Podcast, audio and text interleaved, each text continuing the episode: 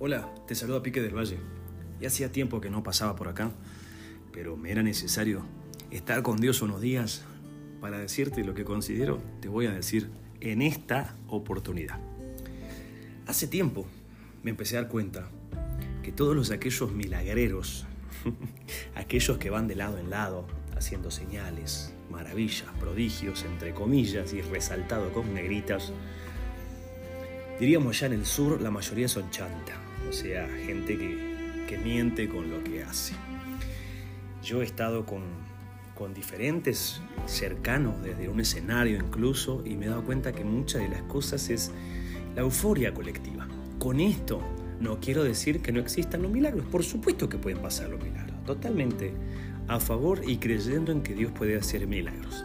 Pero hay un detalle, que la mayoría de personas está enamorado de lo sobrenatural y se vende lo sobrenatural por todos lados. Por todos lados, aquel que se mueve en sobrenaturalidad, entre comillas, es wow, es el top de tops, el capo de capo. Y el asunto es esto, que todo lo sobrenatural, todo, sea genuino, o lo que intenta parecer genuino que es falso, pero todo lo sobrenatural genuino es temporal. ¿Esto qué quiere decir? Que se va a acabar Voy a citar ejemplos. Date, recordate de Bartimeo el ciego. ¿Te acordás que gritó Jesús, hijo de David? Pa. Jesús le sanó la vista, pero al tiempo se enfermó de otra cosa y al tiempo murió. Vamos con Lázaro. Sí, Lázaro, el que Jesús le dijo sal fuera y Lázaro resucitó. Pues al tiempo se habrá enfermado de otra cosa y habrá muerto. Entonces, ¿con esto a dónde queremos llegar? Todo milagro es temporal. Todas las señales bueno, valga redundancia, señales apuntan a algo. Una señal es una dirección que, te, que lleva un rumbo, un sentido.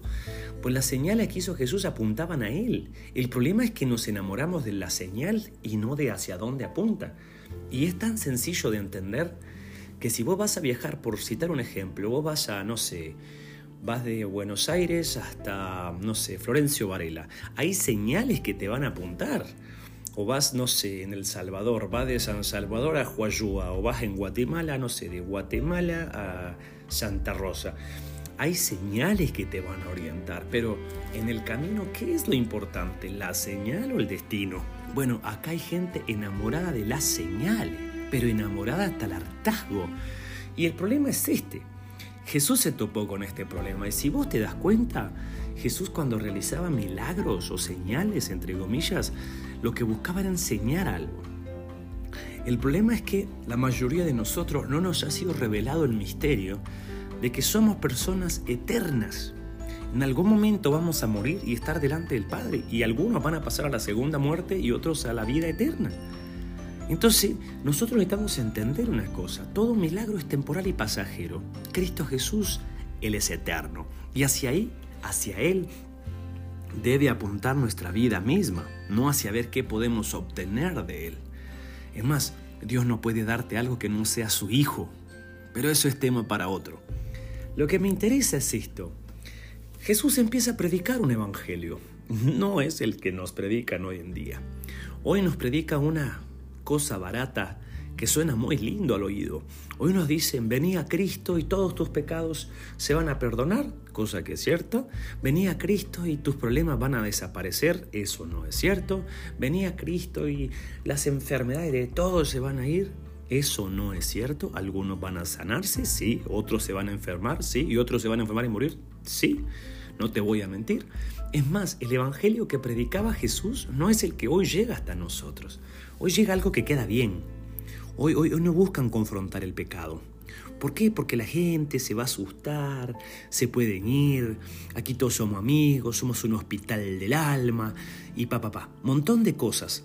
Pero si no se confronta el pecado, mi viejo, vas camino al infierno, querido, porque lo deseo yo, no, porque es la paga del pecado, la paga del pecado es muerte. Recordate de un detalle que a veces nosotros pensamos que no está o que con nosotros no aplica o que va a pasar con todos o algo así, pero no, mira, es tan fácil entender esto cuando vos empezás a ver que el hombre no cae en pecado.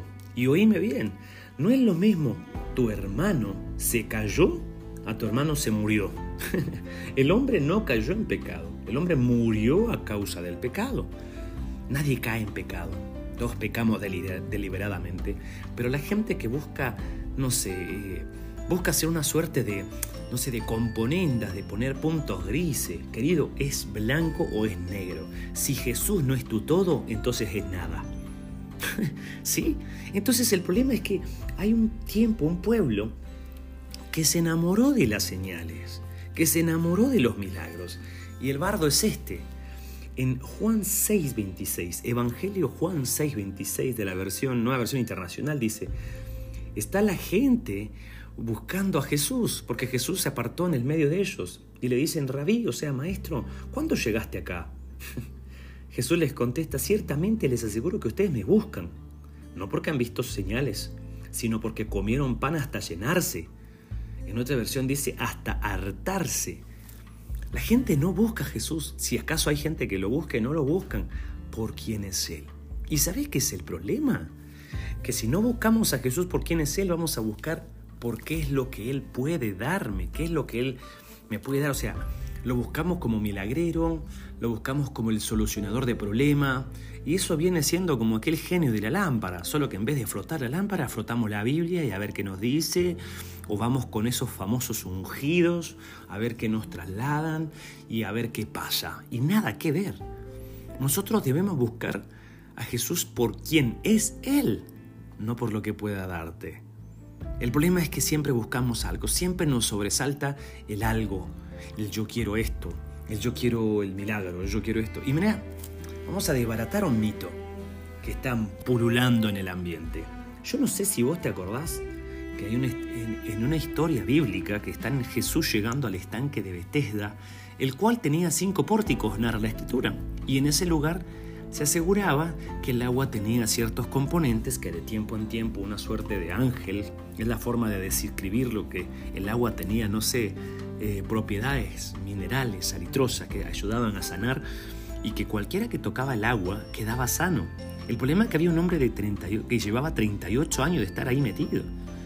¿Sabéis qué es la onda? Que cuando el agua salía, sulfuraba, o entre comillas, en términos bíblicos, el ángel tocaba el agua, este no podía moverse.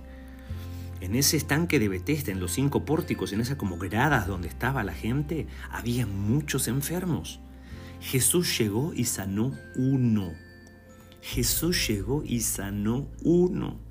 Si hubiera sido el Jesús que hoy nosotros predicamos o que creemos que existe, hubiéramos hecho, no sé, campaña de sanidad, colocamos plataforma, invitamos a la banda cristiana, entre comillas, de moda, eh, ponemos publicidad, llamamos medios, juntamos televisión y hacemos, no sé, campaña de sanidad con Jesucristo de Nazaret. Vení, vení por tu milagro, che. Y entonces, eso es nosotros. Jesús no era así. Eso es nosotros, que nos gusta ser ruidoso, armar quilombo, ruido, bulla. Jesús no es así. Jesús, sana a este hombre, le dice, toma tu lecho y anda, y se desaparece del lugar. Pasó desapercibido. Porque Jesús no quería enseñarnos a nosotros a poner la fe en los milagros que son temporales. Quería que pusiéramos la fe en Él, que es eterno. Querido, no te enamores de los milagros. Enamórate de Jesucristo. Bebé del agua que nunca más te dará sed. Come de la comida que nunca más te dará hambre. Porque de eso se trata. ¿Y cómo uno come de Jesucristo? ¿Cómo puedes ir con Él? Cuando empezás a darte cuenta que todo lo que tenemos, todo lo, entre comillas, lo que hoy podés ver con tus ojos, vos, yo, incluso este mensaje, todo, tiene fecha de caducidad.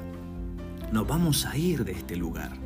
Eventualmente vamos a perecer, sea de la manera más tranquila o no lo sé, pero nos vamos a ir. Gente que creías que nunca se iba a ir, se fueron. En un abrir y cerrar de ojos ya no están más. ¿Y con eso es para estar triste? No, con eso es para nosotros pensar que acá somos pasajeros, que somos forasteros en esta tierra. Entonces, ¿para qué acumular tesoros acá, en la cual se pueden corromper? Mejor hacernos tesoros en los cielos, ¿cierto? Y entonces, quítale el enamoramiento a esa parte temporal, efímera que va a pasar. y el problema de muchos es que se va a hacer vida lo que dice Mateo 7. cuando cita la escritura donde dice en aquel tiempo, muchos vendrán y me dirán, Señor, en tu nombre hicimos muchos milagros, en tu nombre profetizamos, en tu nombre, en tu nombre echamos fuera demonios y yo les diré, en otra versión dice, yo les declararé, apártense o apartados de mí, hacedores de maldad, yo nunca los conocí. Puede ser que haya alguien profetizando que no sea conocido del Padre. Puede ser incluso que haya gente haciendo señales y toda la onda y el Padre diga, flaco, no tenés, yo no sé quién sos vos. Porque la palabra que se dice cuando Jesús dice conoció, o que apártense de mí, de maldad, nunca los conocí, está hablando de tener intimidad con Él. Intimidad con Él es poder acercarnos, poder estar con Él, poder saber su voluntad, poder conocerlo. Pero por alguna razón nosotros hemos vinculado y reducido esto a un espacio muy breve, muy chiquitito, muy, muy absurdo incluso, donde creemos que, que llorar un poquito, que caerse, que temblar, eso es intimidad. Ya estuve en un concierto cristiano donde cantaron la canción que me gusta, la canté a todo pulmón, las luces, el humo, la euforia me hizo llorar y ya ahí tuve intimidad con Dios. No, flaco. Ahí cantaste. O si lloraste, si, ya, si lloraste bajo un momento de gloria, ¿sabes cómo se llama llorar? Vos me vas a decir, Petoque, que tenga emociones es malo. No, no, las tenemos.